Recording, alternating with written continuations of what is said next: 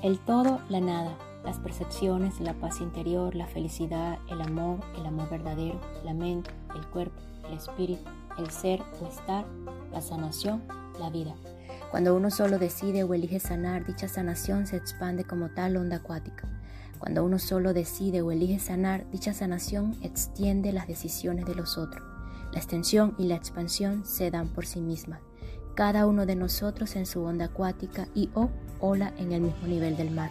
Cada uno de nosotros en su onda acuática y o ola en el mismo hilo de atemporalidad. Todas las semanas aquí en KB Union Live estaremos conversando de todo y de nada para ayudarte a sanar y recordar tu verdadero ser.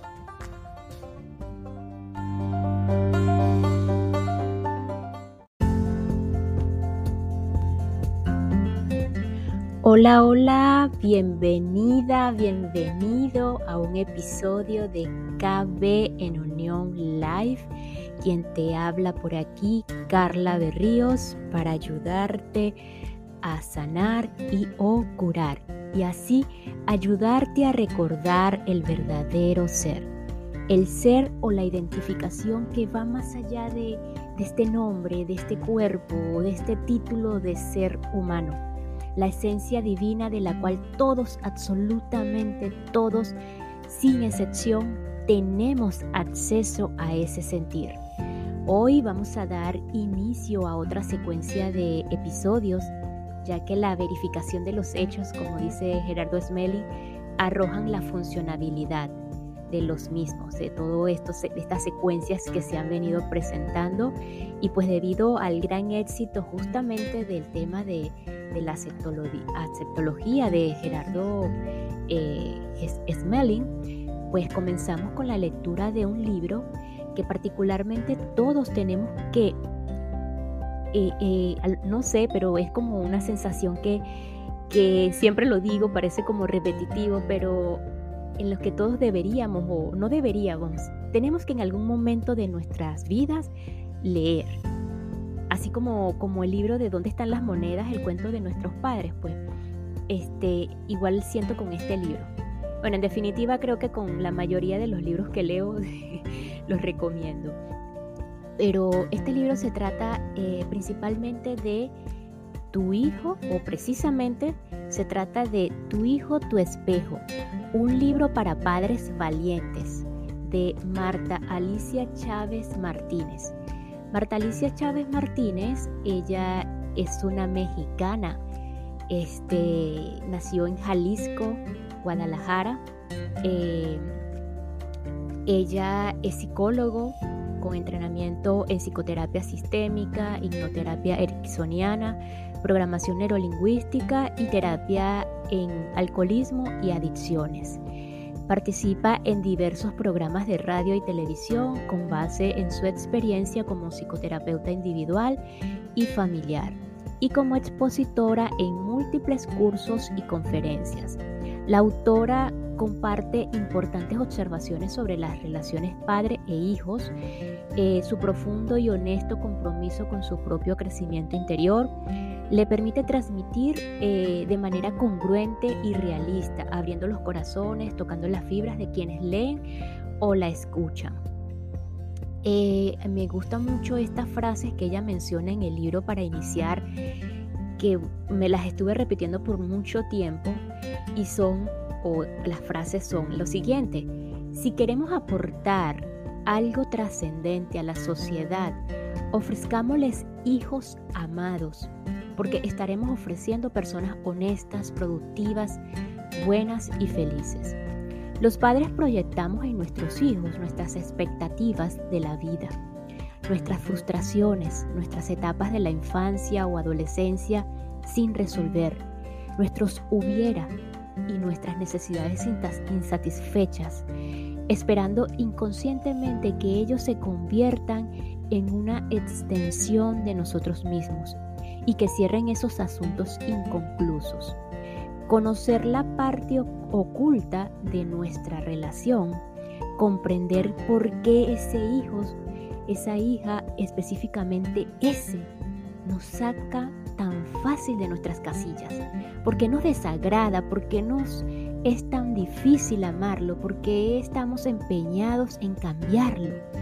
¿Por qué lo presionamos con tal insistencia para que haga o deje de hacer? Nos abre la puerta a la posibilidad de un cambio profundo en la relación con Él.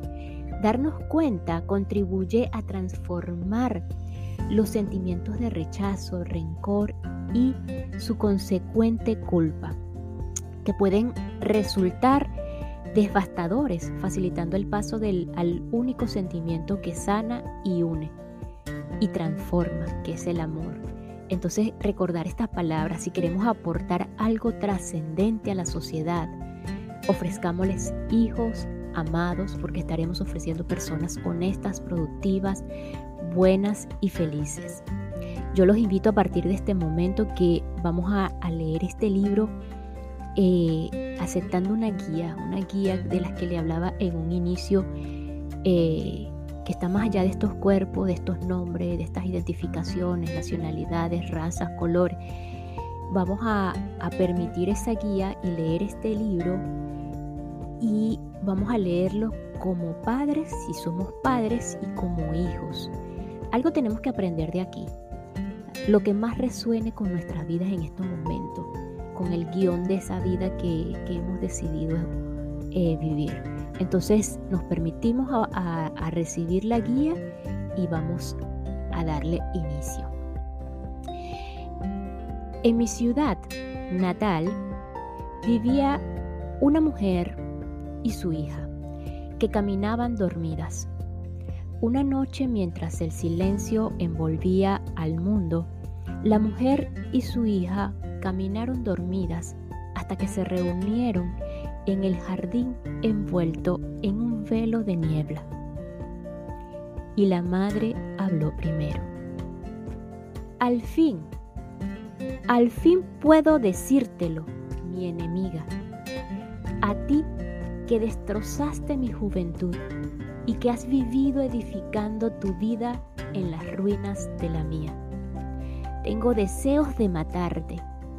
Luego la hija habló en estos términos. Oh, mujer odiosa, egoísta y vieja, te interpones entre mi libérrimo ego y yo. Quisieras que mi vida fuera un eco de tu propia vida marchita. Desearía que estuvieras muerta. En aquel momento cantó el gallo y ambas mujeres despertaron. La madre dijo amablemente, ¿Eres tú, tesoro? Y la hija respondió con la misma amabilidad, sí, soy yo, querida mía. Gibran Jalil Gibran, Las Sonámbulas, en el Loco Editorial Orión, México 1972. Así inicia esto. Recuerdo todavía el impacto que este relato causó en mí cuando en la adolescencia lo leí. ¿Sería eso posible? Me pregunté. ¿Podían existir sentimientos como esos entre, entre una madre y una hija o entre un padre y un hijo? pero dentro de mi asombro sabía que ese relato mostraba en, su más dramática expresión una realidad que de una forma visceral yo intuía. Luego me convertí en madre y después en psicoterapeuta. Y en estos 10 años en que he acompañado a tantas madres y padres en un tramo de su andar por la vida, He constatado muchas veces que hay una parte oculta en la relación padres-hijos, conformada por una variedad de facetas de la vida de los padres, proyectadas de manera inconsciente en la vida de sus hijos, proyecciones que se desconocen y se niegan, porque descubrirlas a veces asusta y casi siempre avergüenza. ¿qué caso tendría entonces adentrarnos en este laberinto? ¿Para qué leer este libro y correr el riesgo de sentir culpa, dolor o vergüenza? La respuesta es simple. De todas maneras, sentimos esto en muchos momentos de la relación con nuestros hijos, sobre todo después de esas explosiones donde resurgen los sentimientos reprimidos y negados, donde nos agredimos mutuamente y dejamos la marca de esas ofensas que el tiempo casi nunca borra y que se van acumulando una sobre otra, dañándonos profundamente, tanto a nosotros como a nuestros hijos. ¿No es mejor entonces conocer esa parte oculta de nuestra relación? ¿No es mejor saber por qué ese hijo específicamente, él, te saca tan fácil de tus casillas? ¿Por qué te desagrada tanto? ¿Por qué te es tan difícil amarlo? ¿Por qué estás empeñado en cambiarlo? ¿Por qué lo presionas con tal insistencia que haga o deje de hacer? Darte cuenta de que te pasa con tu hijo te abre la puerta a la posibilidad de un cambio profundo en tu relación con él. Y a veces, mucho más frecuentemente de lo que te imaginas, darse cuenta transforma casi en segundos estos sentimientos de rechazo, rencor y culpa, que pueden resultar devastadores. Muchas veces he sido testigo del profundo cambio de percepción y sentimientos de los padres respecto a sus hijos con el solo hecho de descubrir y reconocer esa parte oculta. Mientras no la reconozcamos, difícilmente podremos solucionar los problemas de forma real, profunda y permanente, ya que aun cuando llevemos a cabo cambios de comportamiento, de relación o de comunicación, la sombra de esa parte oculta seguirá contaminando y eclipsando cualquier intento de solución. Vivimos en un mundo con muchos problemas y en el fondo de ellos hay una enorme carencia de amor. Si quieres aportar algo trascendente a la sociedad y al mundo en el que vives, ofréceles hijos amados, inmensamente amados, porque estarás ofreciendo personas honestas, productivas, buenas, felices.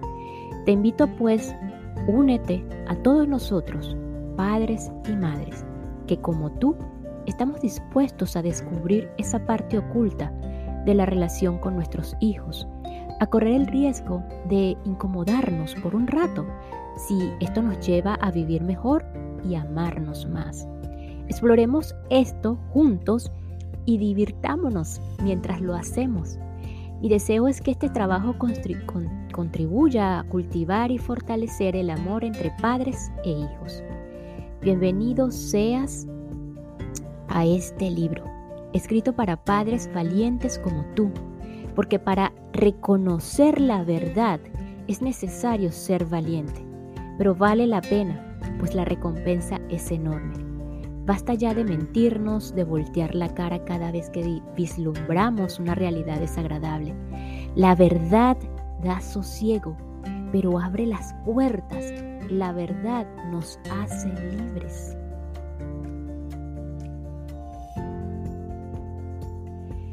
En primer lugar, las defensas.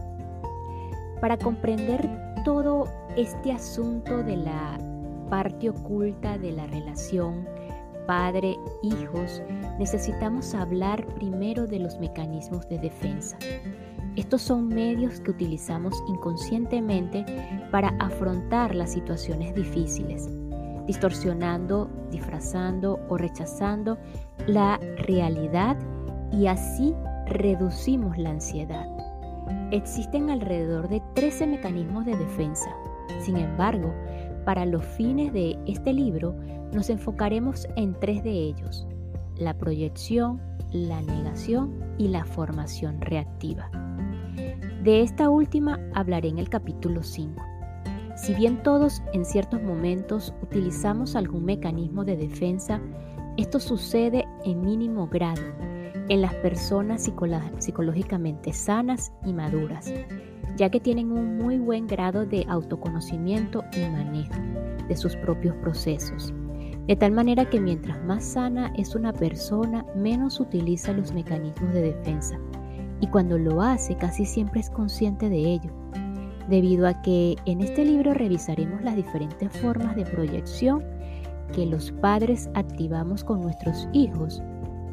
Y como la negación nos impide reconocerlos, a continuación explicaré en qué consisten estos dos mecanismos de defensa que son además muy interesantes.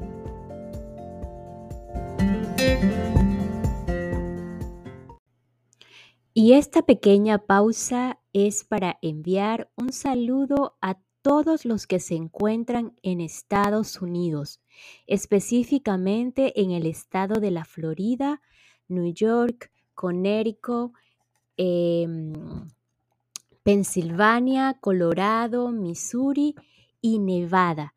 Y pues en el estado de la Florida, especialmente a los que se encuentran en Orlando y Claremont. Thank you so much for your receptivity with me with this podcast. I love you infinity. Thank you, thank you, thank you.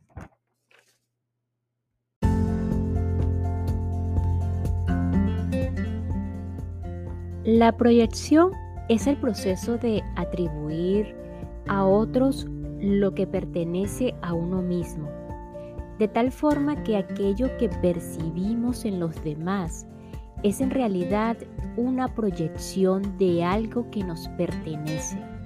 Puede ser un sentimiento, un sentimiento, una carencia, una necesidad o un rasgo de nuestra personalidad. Si bien la proyección es un mecanismo que puede ser activado ante cualquier persona, en este libro nos enfocaremos específicamente en la proyección en las relaciones con nuestros hijos. Pero ¿es posible que exista una relación donde la proyección no ocurra? La respuesta es no. Mientras vivamos en un cuerpo físico en el planeta Tierra, estaremos proyectando. Sin embargo, en este mecanismo o este mecanismo de defensa no está mal en sí mismo, ya que puede ser un eficaz medio de autoconocimiento, pues los demás funcionan como espejos de cuerpo entero que nos permite ver nuestros rasgos funcionales y disfuncionales lo cual sería muy difícil identificar de otro modo, porque por eso se dice que las personas que nos, que nos caen mal son una maravillosa fuente de información para detectar lo que, nos, lo que no hemos solucionado dentro de nosotros mismos. Es importante mencionar que la proyección no solo aparece en un sentido negativo, es decir, no solo proyectamos en los otros nuestros conflictos de personalidad, sino también nuestras áreas de luz, de manera que todo eso que te gusta de otra persona es también una proyección de los aspectos bellos y sanos de ti mismo. Las personas que critican constantemente que en todo y en todo se encuentra encuentran un motivo de queja que perciben siempre el punto negro en el mantel blanco, tienen un gran desprecio por sí mismos, una sombra tan grande que constantemente la proyectan a su alrededor. Asimismo, quienes ven belleza, bondad y luz en otros, están proyectando su propia belleza, bondad y luz. Otro mecanismo de defensa del que, del que es indispensable hablar es el de la negación. Esta se refiere a la no aceptación de una realidad que puede ser externa, por ejemplo, algo que está sucediendo en la vida de las personas, o interna, como una necesidad, un sentimiento, un deseo o un rasgo de personalidad, las cuales resultan amenazantes y difíciles de reconocer. Lo primero que necesitas hacer si quieres cambiar algo es salir de la negación, ya que es imposible manejar lo que no aceptas ni reconoces. ¿Cómo buscas soluciones a un problema si te aferras a la idea de que dicho problema no existe? Salir de la negación y reconocer que hay algo que no funciona, que necesita ser cambiado, e incluso reconocer que a veces no puedes solo y que necesitas ayuda. Es el primer gran paso sin el cual no son posibles la curación y el cambio. Después de este paso, por cierto, quizás el más difícil, todo lo demás viene casi que por añadidura. Pero, ¿por qué es tan difícil reconocer nuestros sentimientos mal llamados negativos? Los sentimientos no son negativos o positivos, simplemente son, como la envidia, el resentimiento, la ira o el miedo. ¿Por qué es tan difícil aceptar que tenemos un problema que no que no sabemos cómo resolverlo y que tal vez estemos equivocados? Aquí la autora hace una acotación de que la sombra es un término propuesto por Carl Jung para referirse a los, a los aspectos indeseables de la personalidad que están fuera de nuestra conciencia. Entonces, continuando, eh, porque, em, porque casi todos nosotros en la respuesta de por qué ¿Por qué es tan difícil aceptar que tenemos un problema que no sabemos cómo resolverlo y que, que tal vez estemos equivocándonos? Porque casi todos nosotros crecimos dentro de sistemas familiares, escolares y sociales en los que aprendimos a que cometer un error es vergonzoso, así como tener un problema y no saber cómo enfrentarlo o necesitar ayuda todo esto lo vemos como signo de ignorancia, debilidad y por lo tanto preferimos ocultarlo para no sentirnos tontos, débiles o ignorantes.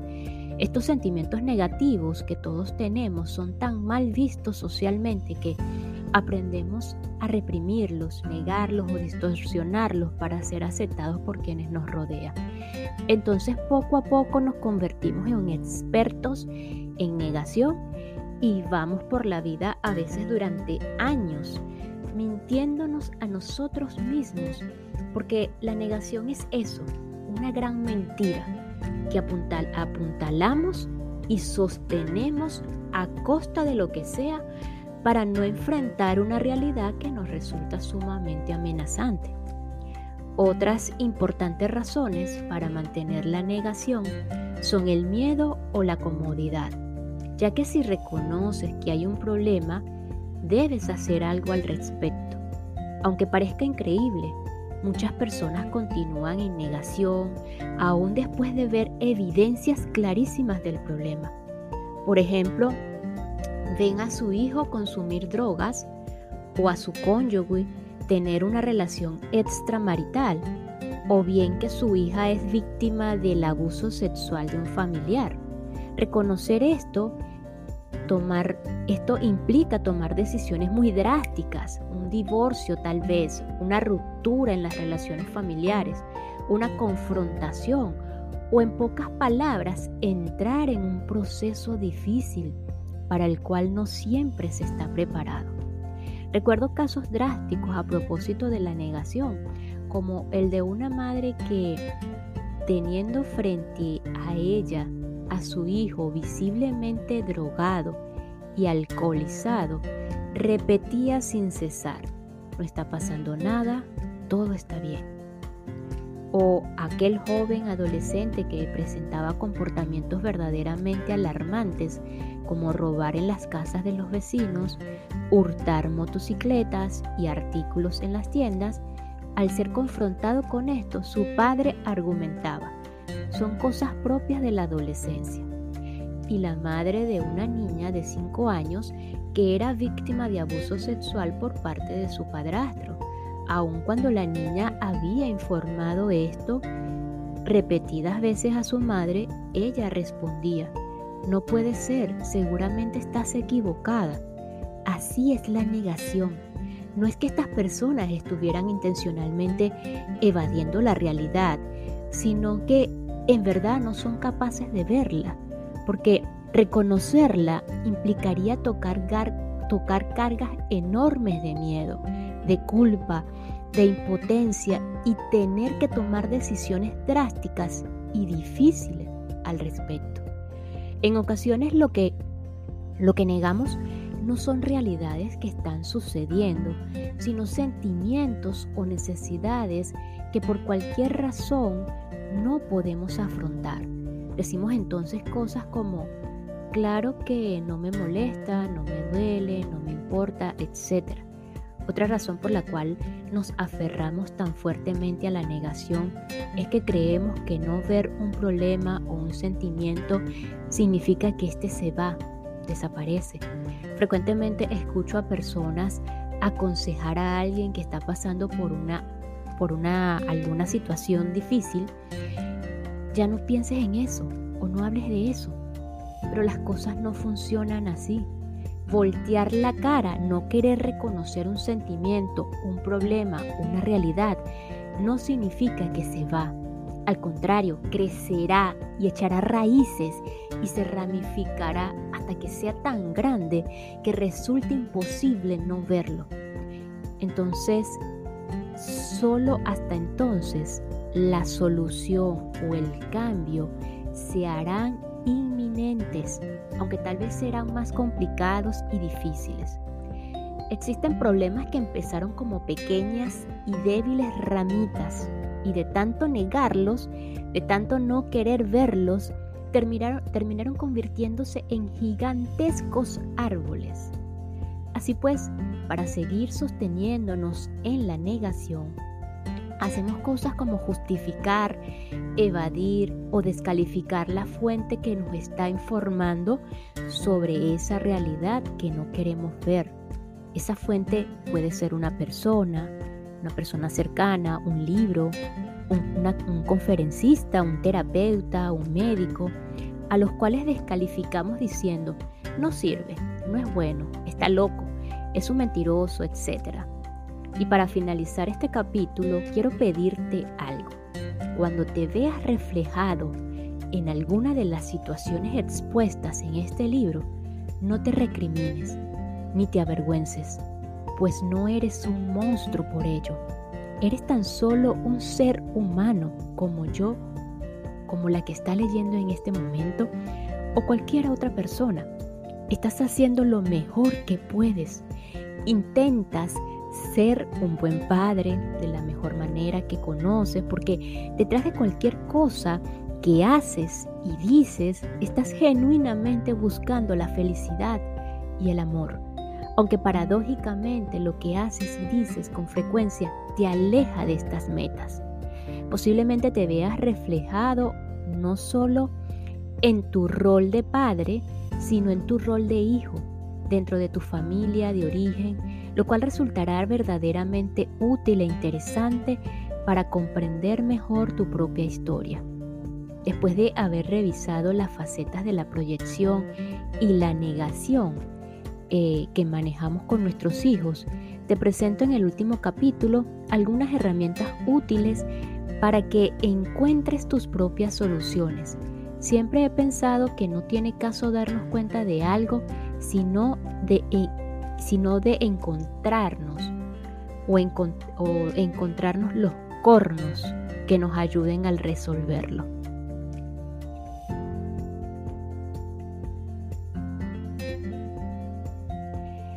Número 2, en segundo lugar, tu hijo, tu hijo, tu espejo.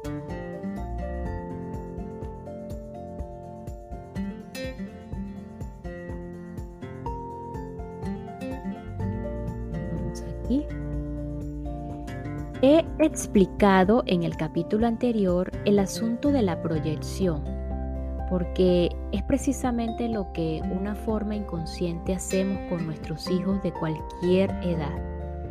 Proyectar, proyectar qué? Tus propias expectativas de la vida, tus frustraciones, tus etapas de la infancia o adolescencia, donde dejaste conflictos sin resolver, tus hubieras, tus necesidades insatisfechas y también tus áreas de luz.